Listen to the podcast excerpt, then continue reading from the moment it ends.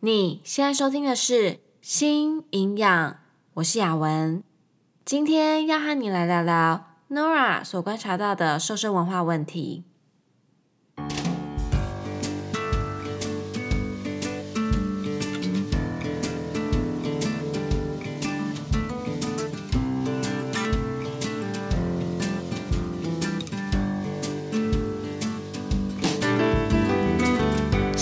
这个频道是为了要传达营养理念和讯息，而不是提供任何医疗相关的诊疗。如果需要医疗诊断和治疗，请咨询营养师、医师或是合适的医护人员。今天要和你分享观众 Nora。他借由自己的故事观察，还有体会到瘦身文化啊，它所带来的各种问题还有现象。这一次收到 Nora 的信，这一封信的内容啊，我觉得蛮特别的。信的前半段呢、啊，他分享了自己从以前呢、啊、尝试了各种的减肥方式所带来的各种负面影响。除此之外呢，Nora 她也分享到，她观察到了瘦身文化带来的问题。我觉得呢，她提出的现象啊，还有问题啊，很值得我们一起来反思一下。Nora 说：“我是一个从小到大都胖的女生，现年二十九岁。我在国中升高中的时候，有被妈妈抓去减重三个月，效果显著，三个月就瘦了叉叉公斤，体脂肪呢也下降了。”但是啊，这三个月我瘦得很痛苦，只有早上可以吃三明治这种看得出是食物的东西，其他时间都是代餐或是没有味道的麦片粥。然后又被督促每天要跳跳绳一百下，快走三十分钟。还好是国中毕业后的暑假，不然那些日子我的身体真的都疲惫不堪。但因为没有维持的观念，我从十六岁开始，又一路胖到二十四岁。尤其是二十三到二十四岁这一段期间，因为工作和家庭压力的关系，我是暴肥的状态。我们很常听到很多人很早就开始在减重了，可能从青少年的时段就开始了。那一开始呢，很多是。在学校啊，看到有同学们在节食，或者是在电视上呢，看到偶像的身材，他们可以穿上很好看的衣服，拍很好看的照片，自己啊也想要被认同还有接纳，所以就开始减重。很多人的节食减重时啊，会像这样，从同侪中或者是媒体上开始接受到瘦身文化的讯息。然后呢，也就开始改变了自己和身体意象 （body image） 还有饮食的关系。但其实啊，也是有很多人呢，他们第一次接收到瘦身文化这些讯息的地方啊，其实是在自己的家里面，因为家人呢受到了瘦身文化的影响，把这样的观念呢带给他们。像 Nora，她第一次尝试减重是因为妈妈的要求。有很多人其实像他一样啊，被家里的爸爸妈妈或者是其他的长辈提醒他们的身材太胖啊，或是太不健康了，所以禁止他们吃某些食物，或者是逼他们啊做他们不喜欢的运动。身材呢，也可能会被兄弟姐妹嘲笑啊。这些家人所带来的伤害呢，其实在心里面造成的创伤是会很深的。甚至在他们很小的时候，可能小学啊，就会有这样的经验。这么小，其实呢还不太能够分辨出事情的对错，但因为啊是爸妈说的、长辈说的，很自然而然的就会接受这样的观念。如果你也有这样的经验啊，或是你现在啊就是在当爸爸妈妈的人，真的啊会很希望你不要把瘦身文化的想法。传递给你的家人，还有你的小孩，就让小孩呢，他们去探索自己和食物的关系。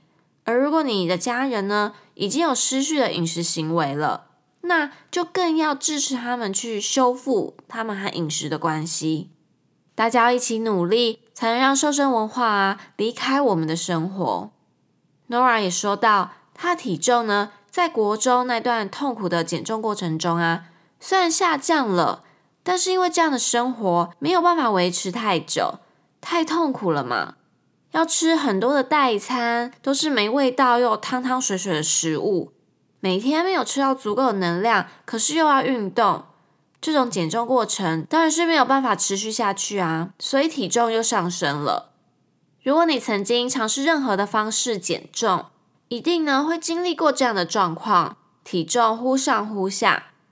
体重的溜溜球效应啊，我们在第十二集《减重才能改善生理疾病》有讲过。体重这样忽高忽低呢，其实是会影响到我们的生理健康的，会影响到我们的血糖、血压、血脂的稳定性，进而呢会去影响到我们肾脏啊、心脏的功能。本来想要用减重呢来让自己健康的，但反而因此这样而更不健康了。更多的相关研究啊，可以回去听听第十二集《减重才能改善生理疾病》。Nora 继续写说：“我这段期间基本上是自暴自弃。我那时还常听到有些很瘦的朋友，他们要去拍美照的前一天啊，都不吃东西。我心想自己根本没救了。”我就是贪吃美食主义者，要我像他们这样饿肚子根本不可能。而且我吃的比别人少，别人都不胖，就是我会胖。直到某一天，我在工作的时候接触到了擦擦，老板说他们有一个擦擦可以帮助减重排水，我就试试看。结果肚子原本有很可怕的红色肥胖纹，渐渐都不见了。我这时候知道我好像还有救，才重新振作起来去研究。检讨自己的生活习惯、饮食习惯，也查了很多资料，更了解自己的身体。可喜可贺的是，相较于国中升高中的那时候的减重，我这一次完全没有饿肚子，也给了自己很好的心理建设，有很好的生活作息。而就在去年，还加入了规律运动，到现在，我也安排了有系统的训练，身体渐渐成型，大家都对我刮目相看。这大约花了我五年，我也吃的比以前多，还吃的更开心了。Nora 后来因为工作，尝试了另外一种的减重方法。这些减重啊，不管是方法啊，或是产品啊，其实呢都是瘦身文化它要卖给你的东西，把这些东西包装的很美好，可以快速的减重，快速的让你达到你的目的。其实啊，越美好的东西呢，你就越要去质疑它。你的体重和体型呢，不是一夕之间就可以改变的。让你在很短暂的时间减重的这些方式，减的多半都是水分。你身体其他的体组成啊，不管是脂肪啊，或是肌肉，其实都还在那里。但是因为你真的实在太想要减重了，太想要看那个数字下降了，所以就想要去试一试。也就是这样，掉入了瘦身文化的陷阱里面。瘦身文化先告诉了我们，瘦才好才美，胖呢就是不健康，灌输这样的观念在我们的脑海中。接着呢，再告诉你节食就可以帮助你瘦哦，这些瘦身产品啊是有效的，或是你加入一些瘦身的计划，一起达到目标。诶，这些有些都是要价不菲，很贵的诶，但我们就这样被洗脑了。其实呢，各种体型都可以是健康的。体重和体型并不是唯一可以衡量健康的指标，应该说拿体重和体型来衡量健康呢，根本就是不正确的。在新营养里，我也一直不断的强调这一件事情。如果想要更了解瘦身文化，可以回去听听看第三集，享受一点也不享受哦。不过，你以为 Nora 的故事结尾就这么完美吗？她继续说了。但是故事并没有在此结束。这篇文章的重点根本不是我怎么瘦的，反而是后续。我并没有因为自己变健康而感到自满，反而看到了很多的现象。可能是健身的同时也健心吧，观察力更敏锐了。我可以感觉到胖的时候跟瘦的时候，很多人对我的态度是不一样的。可能是觉得我很有决心，也有可能觉得瘦的我很漂亮。然后遇到朋友的时候，他们都会抱着崇拜的眼神说：“你是不是又瘦啦？接下来就会问你这样瘦了几公斤啊？因为我有在做重量训练，会有一定时间增肌。我的体重其实高于叉叉，正要说出体重的时候，我嘴巴却停住了。我怕把我真正的体重说出去，会被别人说闲话，所以常常是乱摆一个听起来很正常的数字给对方。只要体重不是他们想象的，依然还是会有体重污名化的问题。这造成我一个很大的困扰，我会一直往坏的地方去想。有一天早上看到电视的健康节目，内容虽然已经有进步到讲肌少症、内脏脂肪、泡芙人等，但最后呢，还是话题离不开体重。另一方面，现在的网络时代，有交过网友或是参加网络社群聚会是很常见的。我曾经出席某场聚会，那时候。我还不是现在这个样子，所以有些人只有那时候才看到，对我的印象就是很胖。后来近期因为有了这些训练，有了心得会分享，有时候也会给碰到撞墙期和执行困难的朋友提供建议。这个时候，那些对我印象还停留在过重实行的人就发文酸说：“泡芙阿姨谈什么运动，根本是笑话。”还有不少人跟着附和这个人的言论。其实我看到了，并没有很生气，但是这言论就告诉着我们，身体意象产业、体重污名化、减重文化带给人的观念多深刻，说出来的话也多害人。最后一句话真的是重重的提醒着我们，瘦身文化带给人的观念真的是很深刻，而这样说出来的话呢，真的也是很伤人、很惊人的。听到 Nora 的叙述。这些话语啊，其实已经算是人身攻击了吧？我们在第二集不要在我身上贴标签，讨论过体重污名化的问题。这样的现象真的是随处可见。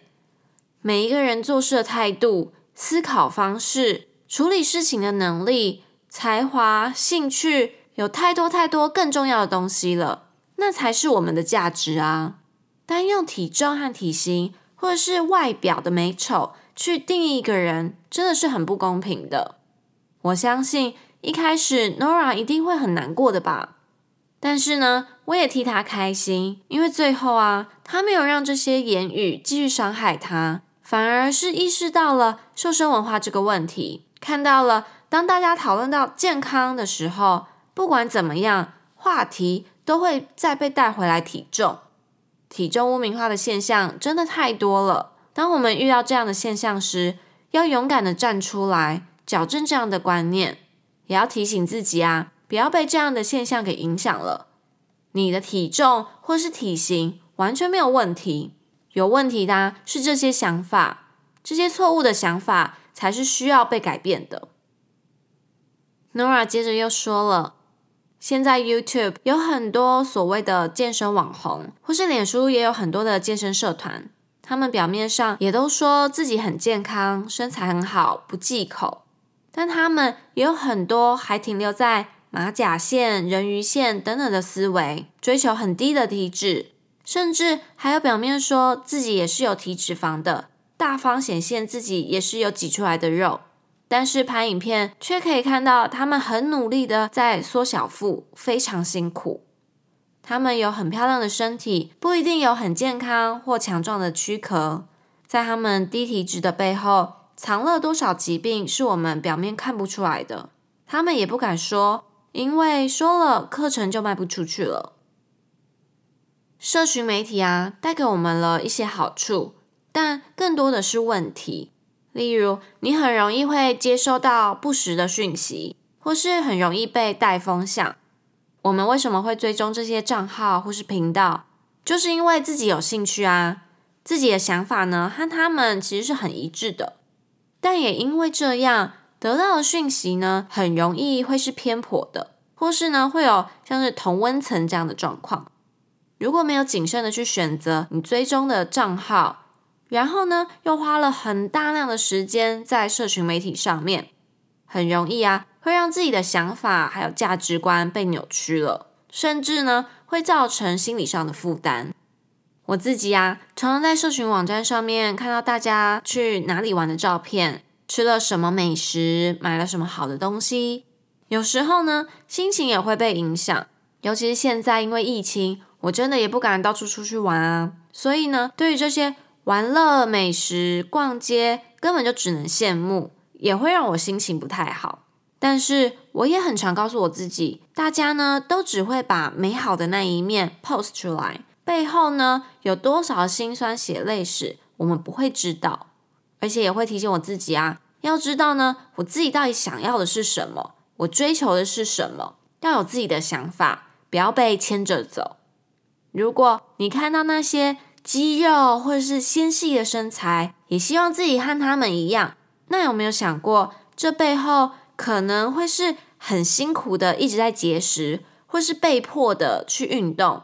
他们的不开心是我们看不到的，是被隐藏起来的。就像 Nora 说的一样，很多的社群媒体呢，表面上鼓励着大家追求健康的体态，但又默默的把健康的体态和有肌肉的体态画上等号。越来越多人了解到瘦身文化这个问题嘛。并不是一定要瘦啊，有肉没有关系，把肉练成肌肉就可以是健康的。觉得肌肉就是健康的，这样的想法跟把肥胖看成是不健康的，不是一样吗？胖也好，瘦也好，肌肉也好，脂肪也好，这些呢都是体型。不要用体型来定义健康，因为不管你是哪一种体型，都可以是健康的。健康或不健康。其实要考虑到各个不同的面向，包含了你的生理、心理、社交、精神各个层面，不是用外表它所呈现出来的体型体态来定义的。我想要跟你们分享啊，我在 Don't Sell My Game 这个 podcast 里面听到一段话，我觉得他们讲得很好。他们说呢 ，Be careful of false body positivity. Body positivity should not be any way to connect with diet, weight loss. And body transformation, like before and after pictures. Body positivity，我真的想不到一个很好的中文翻译。它就是在讲呢，每一个人都要对体型有正向的想法。不管瘦身文化告诉你怎么样的体型是好的，高矮胖瘦， 有肌肉或是脂肪，骨架大或是小，不用去管大众是怎么定义理想体型的。我们呢，都要好好的爱护自己，去接纳还有爱惜你的身体。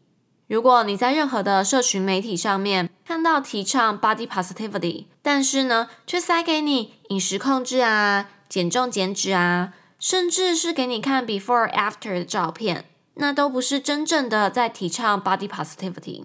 这些社群媒体啊，不但会扭曲你的价值观，让你在掉入瘦身文化的陷阱里面。最重要的是，它会让你更不开心。如果啊，你觉得某些社群媒体它会让你不开心，让你看不到自己的价值，让你迷失了自己，没有办法带给你正向的影响，那就删掉它吧。因为这些讯息啊，它并不会帮助到你的。Nora 在最后写说：“我相信雅文营养师的理念。”借由 Podcast 传递与改善所谓的减重文化、身体形象、体重污名化，我相信绝对有发展性，而且将来也很多人很关注这一点，因为这种文化思考模式真的造成很多人的痛苦和焦虑，而且对身体有害。除了造成身体变形，如果追溯远一点，这可能严重到会影响到健保、长照系统。慢性病治疗、老年人身心健康和尊严、失能等等，只是需要一个火苗跟一个火种带到那个草原，增加扩散的机会。也期待雅文营养师在未来能带来更多精彩的内容与听众分享。非常谢谢 Nora 的支持，还有你的鼓励，也谢谢她和我们分享她所观察到的问题还有现象。我想要对 Nora 说。虽然你也是瘦身文化的受害者，但是现在的你啊，能够辨认出瘦身文化的问题，不让自己被影响到，这呢是一件很棒的事情。也希望你能把你观察到的问题跟更多人分享，帮助更多人脱离瘦身文化的束缚。